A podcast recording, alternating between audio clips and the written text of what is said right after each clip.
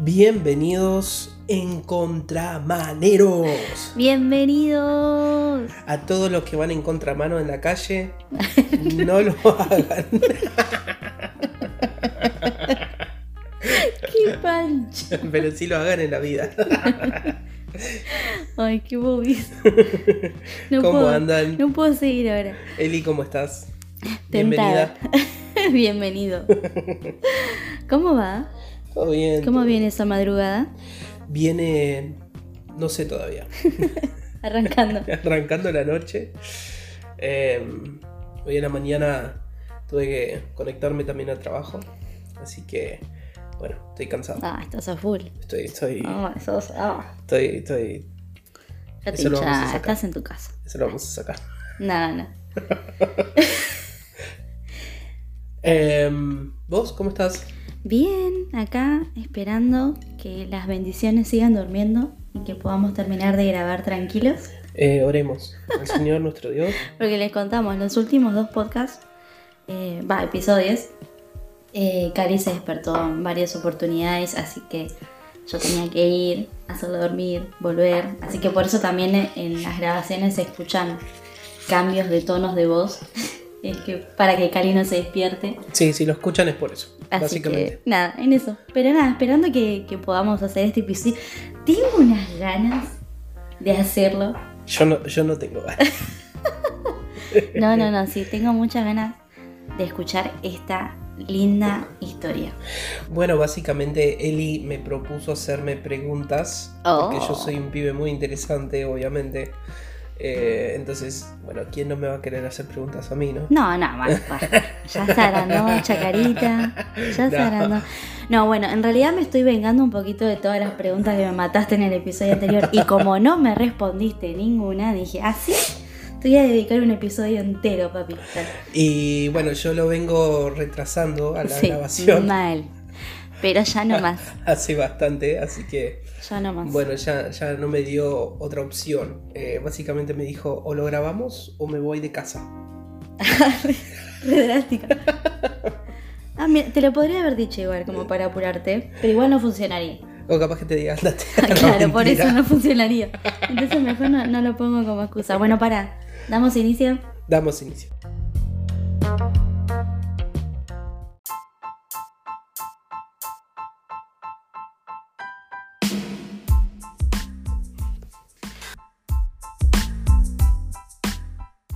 Bueno, estamos de vuelta. Bienvenidos. ¿Por qué lo decía otra vez?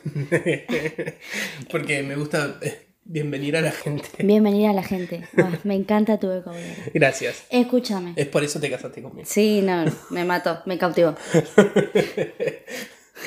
Dios, Tú, yo, casado. Así fue como nos casamos, chicos. hasta el día de hoy. Escúchame, te voy a poner a prueba. ¿Te acordás el número de episodio en el que estamos? El número 156, 40, 44, Como el día 2516. 25, 16. No, número 14. 14. ¿Y el nombre? Eh, mi valor. No. Escribiendo mi historia. Estás. Disfruta tu historia. Bueno, cerca. Ah, eh, bueno, estuvo cerca. Cerca. Eh, Disfruta tu, tu historia. felicitaciones para mí. Ponele un poquito. Bueno, a ver. Este, este episodio, este. Sí, episodio. Quiero hacerte unas cuantas preguntillas. Bueno, no sé si todos sabrán, así que por las dudas lo voy a aclarar. Pero bueno, mi esposo, junto con sus padres y su hermano, han vivido mucho tiempo fuera de nuestro país. ¿Ah, sí? Creo que sí. Ah, creo que sos vos. ¿Estamos Em, hablando de mí? Estamos hablando de vos. Y nada, eh, siempre escuché que le hacen por ahí preguntas o entrevistas o invitan a tu papá o a tu mamá o a tu hermano quizás a diferentes lugares para compartir, pero nunca escuché eh, que te inviten a vos. Ah, sonaba re... Pero Eh, no, por- por- porque es simple. Yo soy una persona muy humilde. demasiado humilde. No lo conocía nadie. No, Eh, pero... qué nada. Sos pura maldad de tu No, corazón, te- señora. Te amo, te amo. No, no, pero siempre escuché su versión de la historia, más allá de que sos mi esposo y sé que me has contado. Pero hay mucha gente que no conoce Entonces, nada, me gustaría hacerte un par de preguntas y que podamos charlar un poco sobre tu vida. Arrancamos. Dale. Tranqui. Bueno, espero poder hablar mucho. Yo soy una persona que la verdad no habla mucho. Bueno, la Así síntesis en este capítulo no. Ah, Así que pregunta, señorita. o señora. Voy a preguntar. Soy señora. Qué triste, qué fuerte eso. Doña me dicen a veces cuando voy a comprar. Doña, ¿cuánto carne quieras? Y, Uy, y- eh, carne compras vos, ¿eh? Epa. qué ca- No, sí, no. Bueno, a ver, vamos a arrancar. Sí. Primera pregunta. Quiero que nos cuentes un poquito sobre cómo fue que surgió lo de África en tu familia. Bueno, em, mis papás eh, tuvieron un llamado misionero. ¿Lo llamó alguien? Lo llamó el Señor Jesús, nuestro Dios Todopoderoso. Siempre que lo digo así, me hace acordar a la serie El Reino. Eh, si no la vieron, así que la tienen que ver. Em, y nada, em, mis papás tuvieron un. Eh, ¿Cómo explicarlo? A ver, eh, un sentir en el corazón que tenían que ir a ayudar a África. em, particularmente eh, a, a un país. eh, primero primero que se llamaba eh, Congo, después de ahí nos fuimos para Chad, también estuvimos en Kenia, eh, así que fueron tres lados que estuvimos ahí trabajando, bueno, eh, estuvimos ahí Ah, sí, vos estuviste, fuiste parte, así que sí, estuvieron ahí. eh, trabajando un tiempo largo. Em,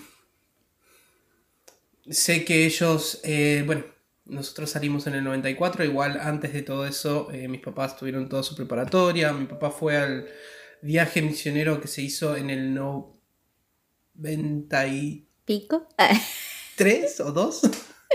Honestamente no recuerdo bien qué año. eh, que fue para una Navidad para Ruanda. Eh, fue muy grande ese evento, así Sí. que si no lo conocen, hay videos en YouTube de eso. Eh, hay un montón de videos y mucha gente fue muy ayudada por eso. El tema es que, bueno, hubo una situación muy compleja en ese país, entonces por eso surgió la iniciativa de poder viajar desde acá hacia ese lugar. Claro, claro, el, el país estaba en guerra, entonces había muchos refugiados eh, abandonados, básicamente. Y nada, desde acá Argentina fuimos a ayudar. eh, bueno, me, incluyo. Oh, Eras un niño. era un niño, era un bebé. Eh, fueron a ayudar a la gente que tenía necesidades. Bueno, fueron médicos, eh, fueron gente con, con plata y que pudo ayudar a través de llevando comida, Claro, llevando medicina. Sí, donaciones. La verdad que estuvo muy bueno ese viaje. Estaría bueno que se haga un viaje así hoy, ¿no? Así como la iglesia cristiana, eh, la iglesia, o sea, la iglesia argentina, eh, junte un grupo que quiera ir a ayudar, por ejemplo, a Ucrania. Qué espectacular sería. Oh, qué, sería- qué grosso. Sería, porque te tenés que bueno. meter en un lugar, ¿no? Sí, Así, sí. eh, con, con semejante todo, sí. conflicto. Pero, pero qué copado estaría. Sí, y bueno, después de eso mi papá fue muy tocado por la situación, entonces dijeron, bueno, vamos a salir, entonces en el 94 salimos como misioneros a, a Congo. Wow. Así que nada, eras un pinino. Era Eh, chiquitito. Y tenía la edad de Liel. Claro. Vos sabés que yo, o sea, me lo has contado muchas veces, pero yo, o sea, sí, tenía cuatro. Pero ahora que lo veo al Liel, es como que te veo y digo, wow. De verdad, eras muy chiquitito. Era chiquito, sí. Eras muy chiquitito. Sí, aparte, ustedes se tienen que poner en la imagen que en el 94 no había computadoras como hoy, no había celulares como hoy. Eh, bueno, los celulares existían, pero No, bueno. eran los celulares enormes, Los ladrillos. los ladrillos, no me salía la palabra. Y yo eh, creo que había teléfonos satelitales, pero era como Sí, como imposible. para un argentino claro, medio complicado. Y bueno, esto me da el pie para hacerte la segunda pregunta en cuanto a, a- a tu edad. ¿Cómo fue para vos crecer en un contexto totalmente distinto al tuyo? Está bien que te fuiste de chiquito, pero bueno, viviste cuatro años acá en Argentina. Sí, pero honestamente yo no me acuerdo mucho de los cuatro años acá. Sí me acuerdo eh, momentos, Claro, como Eh, pantallazos, digamos. pantallazos, sí. Entonces la verdad es que tampoco es como que me influyó mucho. Sí me acuerdo eh, tener español nada más como idioma. claro. Eh, y después cuando nos fuimos, eh, es más, ni, ni me acuerdo el viaje casi eh, hasta allá. Claro, no, eras muy chiquito. Era muy chiquito, sí. Pero bueno, ¿cómo fue para vos crecer en un contexto igual distinto? Porque por más de que está bien, no, con- no, no consideraste esos cuatro años acá, pero era un lugar con gente distinta, costumbres distintas, idiomas distintos. ¿Cómo fue eso para vos, ese, ese choque? Bueno, para mí realmente no, no puedo decir que fue un choque. Bueno, me estás arruinando la entrevista. Obvio, es la idea. Eh, mi idea en este momento no. Para mí realmente no fue un... O sea, no puedo decir que fue un choque. Sí fue un choque volver. Mm. Eh, Bueno, a ver. Vamos por partes. Ok, entonces, para mí no fue un choque crecer allá. Para mí fue normal. Claro. No. Porque el estar ahí eh, se sentía normal. Era como vivir en un país que yo sentía que era como Casa. casa. Eh, Entonces no me sentía distinto, sí capaz que me veía distinto Claro, un que poquito. la otra persona. Eh, pero si no, era siempre estar en, en un lugar donde yo sentía que era Casa, común, sí. sí. Eh, crecer en con gente de otra cultura y, agarrar esa cultura. Al mismo tiempo yo me acuerdo que mis papás igual nos inculcaban un montón de cultura argentina Claro, para que no pierdan eso. eh, para que no perdamos... Y en, en tu casa, bueno, igual ustedes tenían que aprender el inglés. Claro, mis papás se fueron hablando francés Sí, de acá. eh, porque fuimos a un país que es eh, eh, franco habladora. Sí, sí. No, ni idea. bueno, Pero pará, porque no me dejaste terminar de hacerte la pregunta. O sea, ustedes tenían que hablar, bueno, eh, francés, inglés, pero tus papás hablaban en español en tu casa o para que aprendan el idioma también hablaban en ese otro idioma. Entonces, eh, ellos salieron de acá hablando francés. Cuando nosotros llegamos allá, se dieron cuenta que también necesitaban sí o sí en inglés. Eh, ahí fue cuando eh, empezaron a aprender inglés ellos. Eh, les costó, me imagino. Sí, Eh, obvio. Yo hoy no podría aprender otro idioma.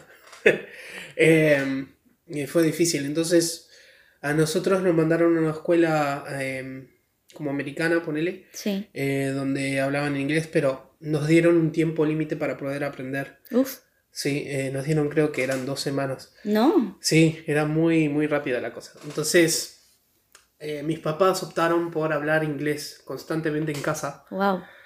Eh, para que directamente mi hermano y yo podamos eh, simplemente hablar inglés Claro, fluida, digamos. fluido y quedarnos en la escuela, porque imagínense que en ese tiempo no había escuela a distancia. Claro, no, olvídate. Había escuela donde estabas. Claro. Eh, es más, si ustedes ven mi currículum o se ve, eh, ven que, o sea, dice estudiante al lado, estudiante al lado, esas cosas las perdimos.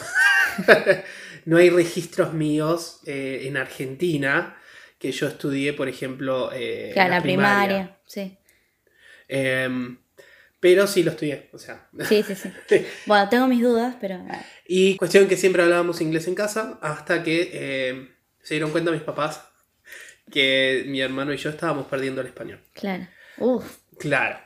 Porque imagínense, o sea, era constantemente afuera de casa hablar francés o eh, la lengua original del país y en la escuela hablar siempre inglés y en casa inglés. O sea, no había español en ningún momento. Claro. Entonces ahí es cuando empezaron a darse cuenta, bueno, no, volvamos al español, Ay, qué lindo. volvamos a la fuente. Wow. Qué, qué desafío, igual me imagino, para tus papis sobre todo, pero para ustedes, que eran niños, ¿no? En ese tiempo. Yo me acuerdo que era como un juego. Era un juego.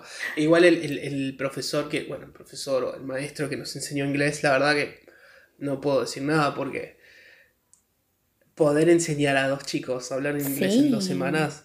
Está bien que los chicos no aprenden al toque las cosas. Sí, bueno, pero el, el hecho de Y- poder hablar, de comunicarse, porque ya de por sí los nenes, lo, lo notamos en el IEL, son de inventar palabras y todo Claro. eso. Entonces, hablar en otro idioma completamente distinto al tuyo, eh, no es fácil, ni ahí. No.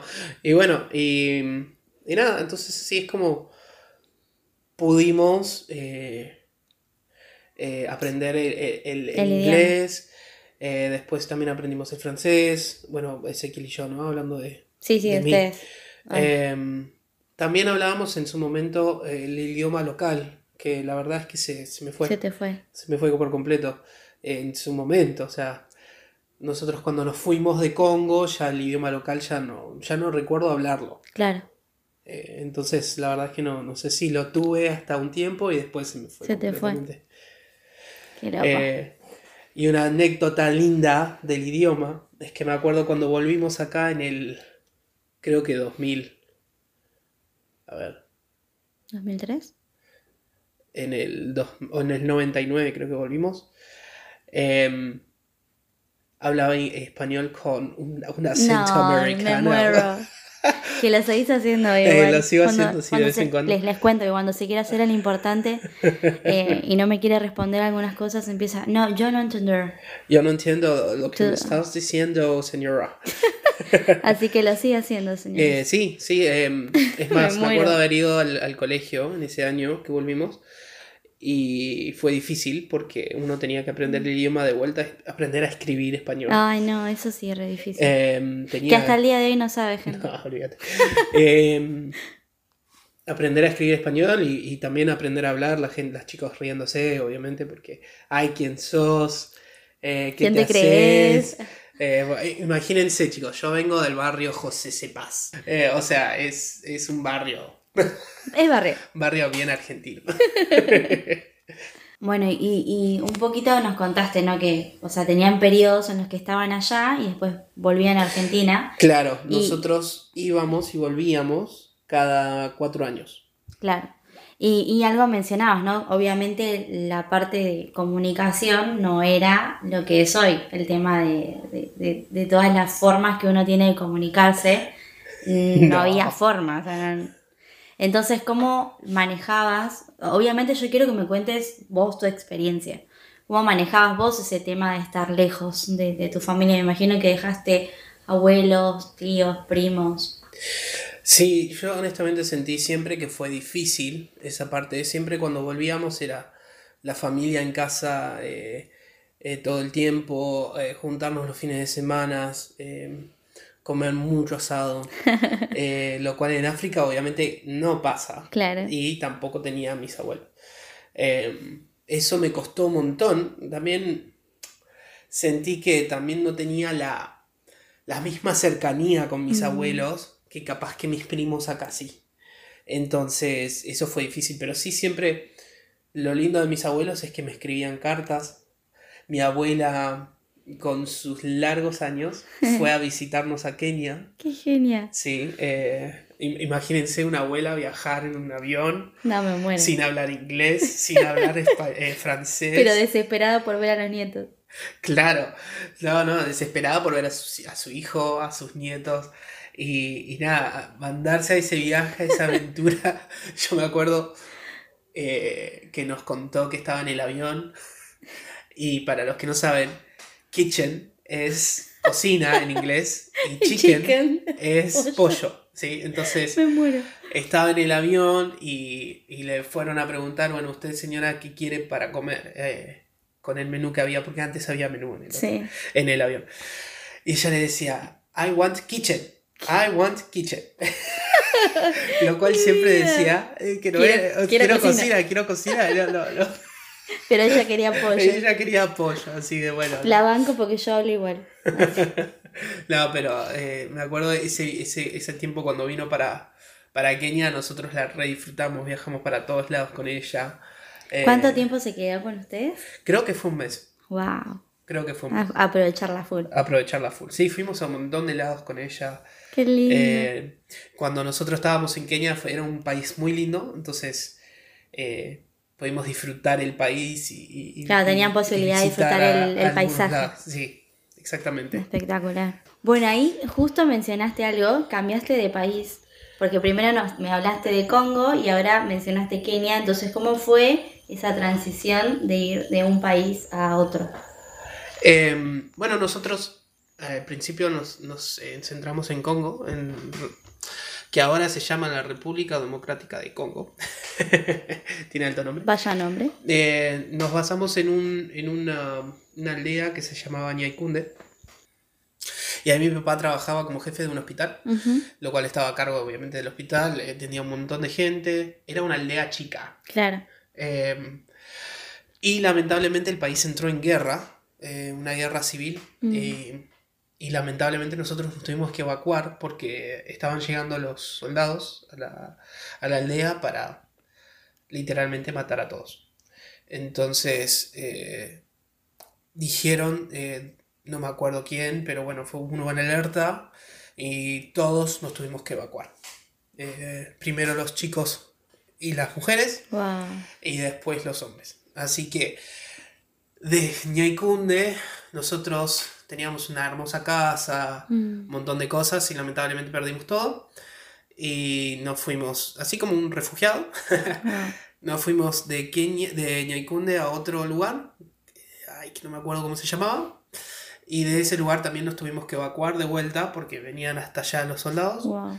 Y de ahí nos, nos llevaron a otro país, que en ese país estuvimos en el aeropuerto creo que un día o dos días, hasta que milagrosamente pudimos tomar un avión Mm. que nos llevó a Kenia. A todo esto, nosotros sin papá. Claro, no tenían, no tenían forma de comunicarse ni de saber si estaba bien o no. Tuvimos, creo que el último contacto eh, con él fue cuando estábamos en el, en el segundo lugar, después de Ñaicunde, eh, por radio. Porque imagínense que no había celulares. Claro, Entonces, eh, creo que fue por radio y él, él diciendo que estaba, que estaba bien, que nosotros nos teníamos que ir de donde estábamos y que nada, que él venía atrás nuestro. Ay, qué Entonces fuerte. era como, eh, como red de película, ¿no? Nos- nosotros yendo y, la, y mi papá atrás de nosotros llegando al lugar donde estábamos y la gente diciéndole, uy, sí vimos a tu familia, pero ya se fueron. Ay, Entonces él Dios. tratando de llegar a donde estábamos. Ah, tremendo. Una locura. Alta película. Mal. Y bueno, y nada, nos recibieron en Kenia, eh, que ahí estuvimos creo casi un año. En Kenia, nada, nos recibieron con las puertas abiertas. eh, Es un país hermoso. es muy lindo Bueno, el país. África es. Eh, sí, es muy lindo el país y muy, es mucho más avanzado que otros países. Eh, y nada, nos recibieron con las puertas abiertas, los misioneros de allá, eh, una casa, cama, claro. eh, juguetes, eh, había chocolates en la heladera, que me acuerdo con Ezequiel, comíamos los chocolates. Y mm, esa misma, creo que ese mismo día que llegamos, al otro día a la mañana llegó mi papá. Wow, qué lindo. Qué lindo regalo. Así que fue re emocionante para nosotros, que nada, después de, de- creo que fue, no sé si varios días, no me acuerdo, la verdad es que mi memoria de ese tiempo es media rara. Sí, obvio. Eh, de varios días ver a mi papá de vuelta, estar emocionadísimos. Nos despertamos cuando llegó y todo. Así Ah, súper de película. Sí, súper película.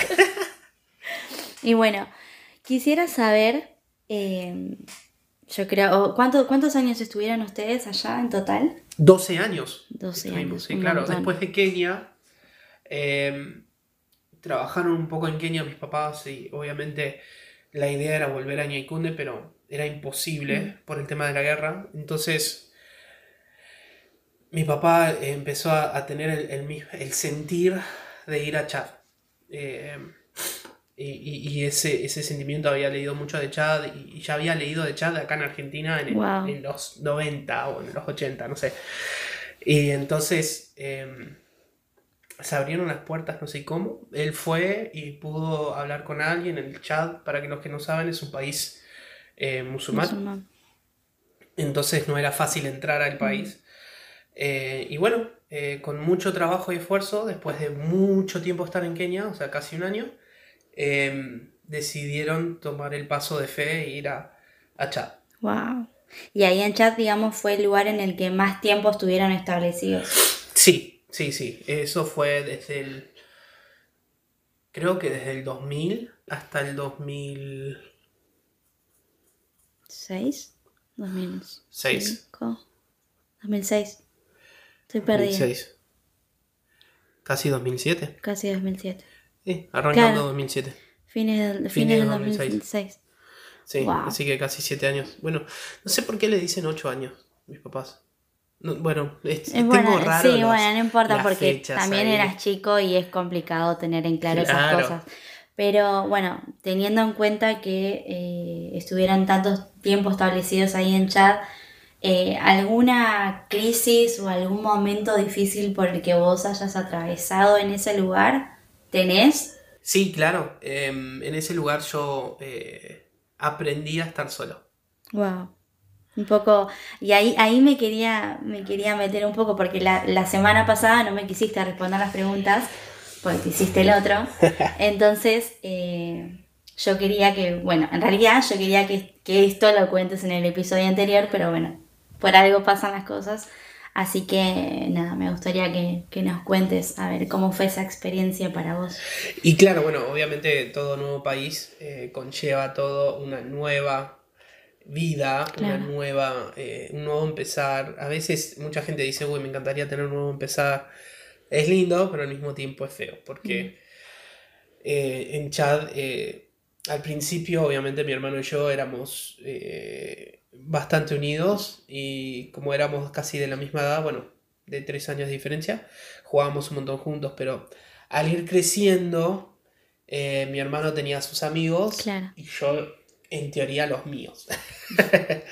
Em, pero bueno, em, sí sentí mucho eh, el hecho de eh, no tener muchos amigos en quien contar. Obviamente que después Dios me regaló eh, varios amigos donde pude hacerme muy conocido, iba siempre a la casa de ellos y demás, pero bueno, eso pasó mucho tiempo después. Claro. Em, eh, al principio fue de estar muy solo, eh, ahí es donde yo aprendí a leer un montón, mm. eh, empecé a, leer libros y, me, me, perdía en los libros constantemente, a, bueno, a, hacer cosas que era yo solo. Por eso creo que también a mí me costó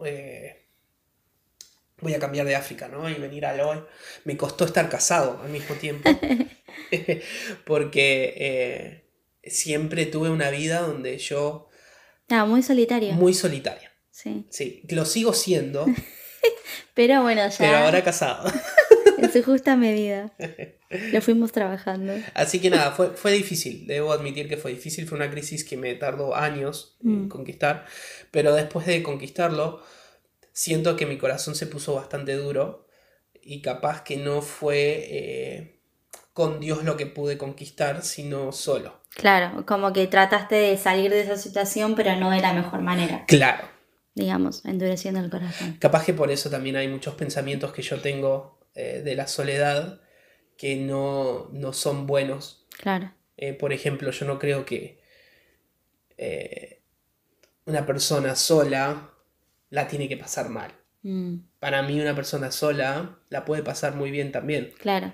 Pero bueno, eso dependiendo de la perspectiva y de, la, de la personalidad de cada uno. Claro. En tu caso fue como la escapatoria a ese momento que estabas viviendo.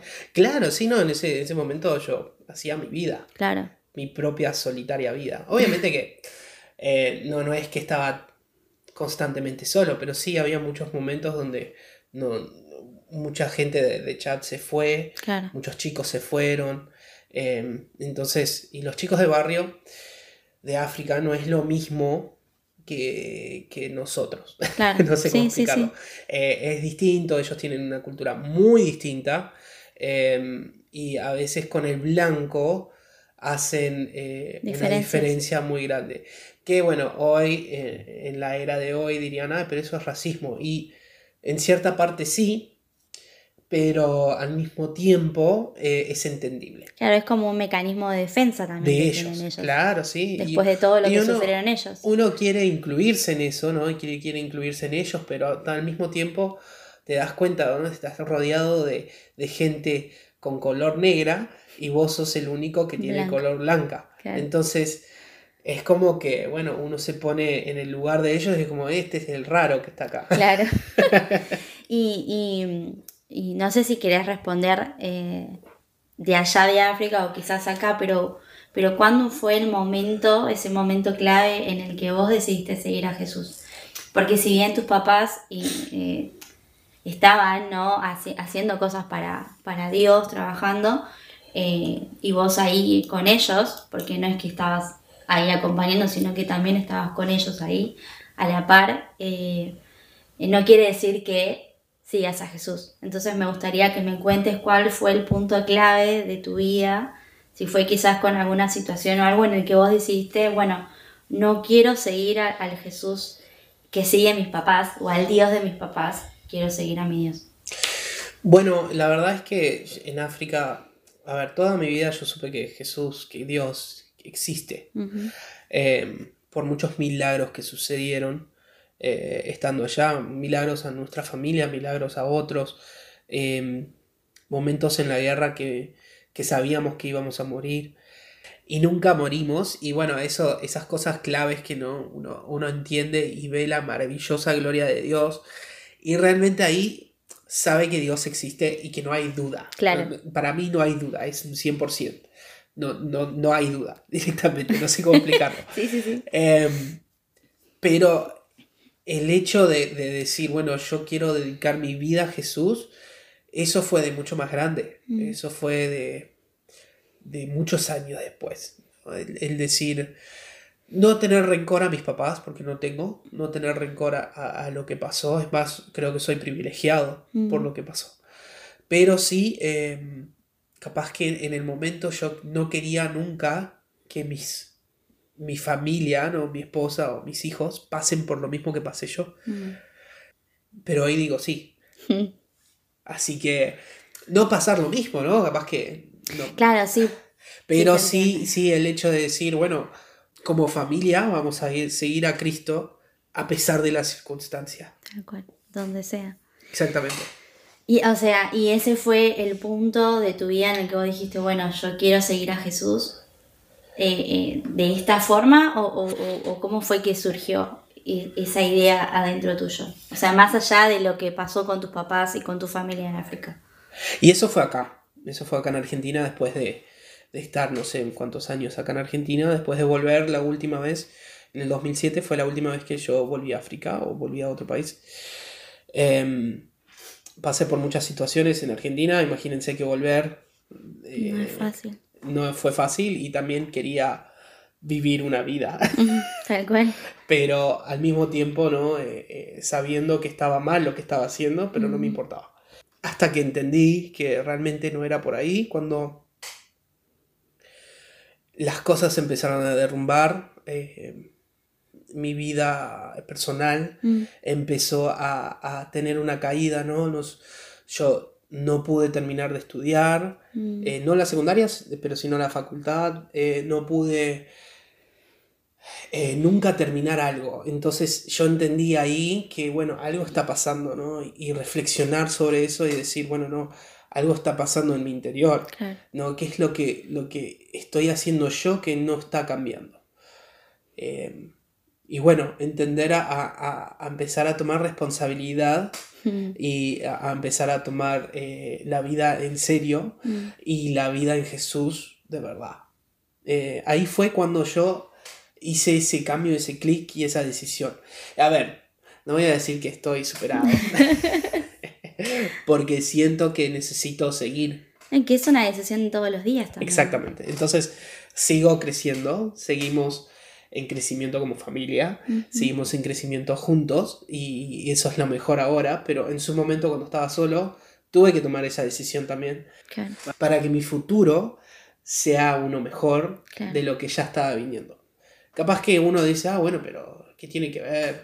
Y todo lo demás, pero yo siento que en mi vida tenía mucho que ver eh, el hecho de que capaz que me haya negado a Dios mm. en su momento, eh, porque quería yo y mi egoísmo eh, ser una persona que no soy. Claro, que quizás también era como tu forma de, de revelarte, por decirlo de alguna forma, por determinadas cosas que te tocaron pasar.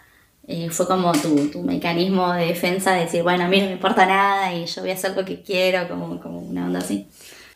La verdad nunca lo hablé con un psicólogo esto, así que si hay un psicólogo ahí afuera escuchando esto, seguramente me va a psicologiar de una forma terrible. Pero yo creo que sí, fue una forma de rebelarme contra mis papás, contra Dios, contra todos. Capaz que el hecho, uno lo piensa, ¿no? Y, y nunca se sabe. Yo creo que fue por el simple hecho de decir, nunca tuve una decisión de vivir donde quiero vivir, de vivir como quiero vivir. Y capaz que eso me, me incluyó a hacer cosas que... Claro, como consciente, pero a la vez medio inconsciente. Claro. Sí, yo creo que sí. Eh, si no, bueno, no, a ver, cada uno tiene su caída. Sí, obvio. Y es entendible. Sí, obvio, somos humanos. Somos humanos. Y a ver, vamos al punto de, de, este episodio. ¿Sentís que disfrutaste de tu historia o crees que en algún punto renegaste de todo eso? O sea, ¿cambiarías algo de lo que viviste o, decís, no, la verdad que viviría todo lo que viví con mi familia, con mis papás, eh, cada situación porque eso me ayudó a tal cosa? Es una muy buena pregunta. Ahora, sí capaz que cambiaría una cosa, pero no cambiaría la historia.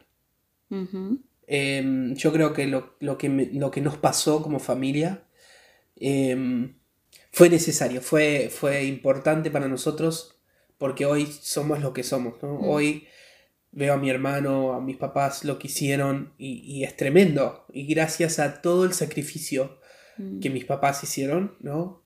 fue como la bendición de Dios está con nosotros. Em, lo que sí cambiaría de mi vida es seguir a Jesús antes. Mm. Tomar esa decisión antes. Totalmente. Sí, sí. Pero eh, entiendo que capaz que fue un proceso necesario para mi vida. Tal cual. Y eh, hablando un poco de esto, eh, estaba leyendo un texto en Filipenses está en Filipenses capítulo 4, versículo 11 al 13 y te lo quiero leer. Y dice, no lo digo porque esté necesitado, pues he aprendido a estar satisfecho con lo que tengo. Sé bien lo que es vivir en la pobreza y también lo que es tener de todo. He aprendido a vivir en toda clase de circunstancias, ya sea que tenga mucho para comer o que pase hambre, ya sea que tenga todo o que no tenga nada. Cristo me da fuerzas para enfrentarme a toda clase de situaciones y, escuchando un poco tu historia, eh, que me encanta escucharla y me encanta escucharte hablar. Es la primera vez, ¿no? Que la escuchas. Ay, sí. no, pero, pero sí, voy a admitir que, me cuesta mucho que hables, porque a veces es como que te cuesta contarlo, pero me parece que es algo muy lindo para compartir.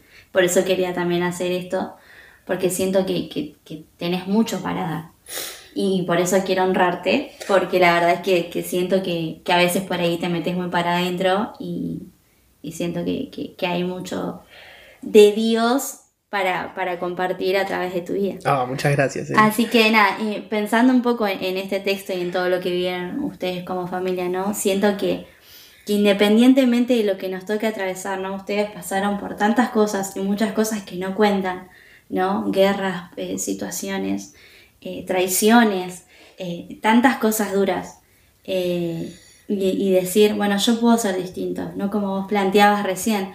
Quizás te podrías haber resentido con tus papás, quizás te podrías haber resentido con Dios y haber tomado tu vida un rumbo difícil y, duro y complicado, pero sin embargo vos decidiste ser diferente, vos decidiste ir en contramano. Y, pensaba en esto, ¿no? Podcast, eh, escúchenlo. pero pensaba en esto, ¿no? Eh, las cosas que vivimos eh, nos llevan al destino que nosotros les permitimos que nos lleven. No, no es que porque mis papás fueron de tal o cual manera yo voy a ser así, yo voy a repetir la historia. No, está en vos no repetir la historia, está en vos ser diferente. Y en este caso, obviamente, vos dijiste, ¿no? O sea, yo quiero decidir seguir a Jesús eh, porque siento que es necesario, porque siento que es lo que mi vida necesita, lo que mi familia necesita y, siento que es lo que nosotros tenemos que aprender, ¿no? A disfrutar nuestra historia, pase lo que pase y, no minimizando las cosas porque siento que, bueno, en este caso hablando de vos, ustedes vivieron muchas cosas muy fuertes y, sin embargo están de pie. ¿no? Entonces, eh, nada, eh, pensaba en esto, como hablaba Pablo, ¿no? Eh, he aprendido a estar satisfecho con lo que tengo, ¿no? He aprendido a vivir en toda clase de circunstancias, porque Cristo me da fuerzas para enfrentarme a toda clase de situaciones. Eh, entonces pienso que más allá de lo que nos toque atravesar, que nos toque vivir, que podamos disfrutar cada momento, que podamos disfrutar aún las cosas malas en el sentido de decir, bueno, en la vida a veces nos toca ganar, y aprender. Viste que, la, frase en realidad es, eh, en la vida se gana o se pierde. Bueno, para mí no, nunca se pierde. En la vida se gana o se aprende. Entonces creo que las circunstancias difíciles, los momentos duros, nos sirven para, aprender, para, para quedarnos con lo bueno, retener lo bueno y desechar lo malo y, para que cada día podamos ser mejores, ¿no? Y, poder brindarnos al otro eh, de la mejor manera. Muy buena definición del texto, es tremenda lo que dijiste y me encanta porque es toda la razón, ¿no? Uno, y no lo digo por mí, sino lo que lo digo por muchos, ¿eh? ¿no? Eh, que pasamos por hambre, que pasamos por necesidades, ¿no? Y, aprender a vivir en esas circunstancias y aprender a vivir con mucho también. Em, pero esto me encanta porque esto no quiere decir que, Dios nos va a dar lo que todo lo que, queremos, sino Él va a estar para cuando estemos necesitados. Tal cual. Y me encanta porque, o sea, voy a poner ejemplo a nosotros. Eh, no somos ricos ni somos pobres, pero con lo que tenemos servimos a Dios con todas nuestras fuerzas. Mm. Y creo que es necesario hacerlo a pesar de las circunstancias en las que estemos viviendo. Mm.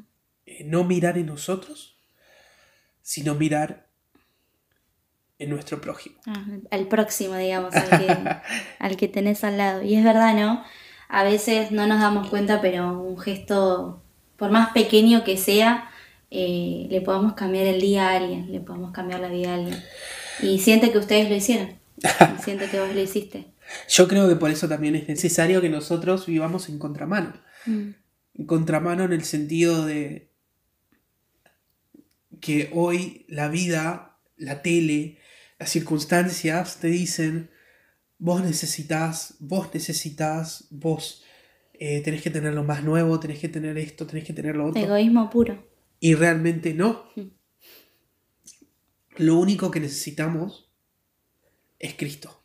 Mm. ¿no? Ahí en Filipenses es muy claro. Cristo me da fuerzas para enfrentarme a toda clase de situaciones. Entonces lo único que necesitamos es Cristo. Mm. Lo demás es terrenal. Es chapa. Como dicen, lo terrenal es terrenal.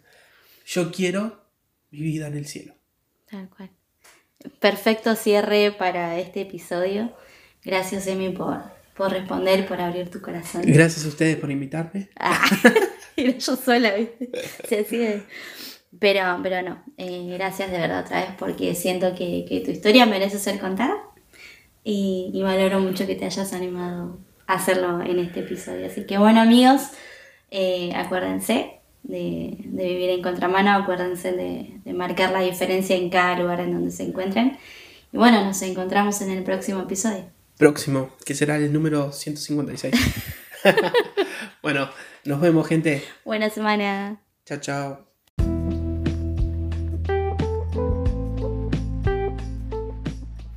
Para vos que estás del otro lado, gracias por escucharnos. Y si te gustó, te invitamos a que lo puedas compartir y que nos sigas en nuestras redes, tanto en Instagram como en Facebook, estamos como en contramano. Nos encontramos la próxima semana. Y acuérdate, vivir en contramano es marcar la diferencia donde sea que vayas.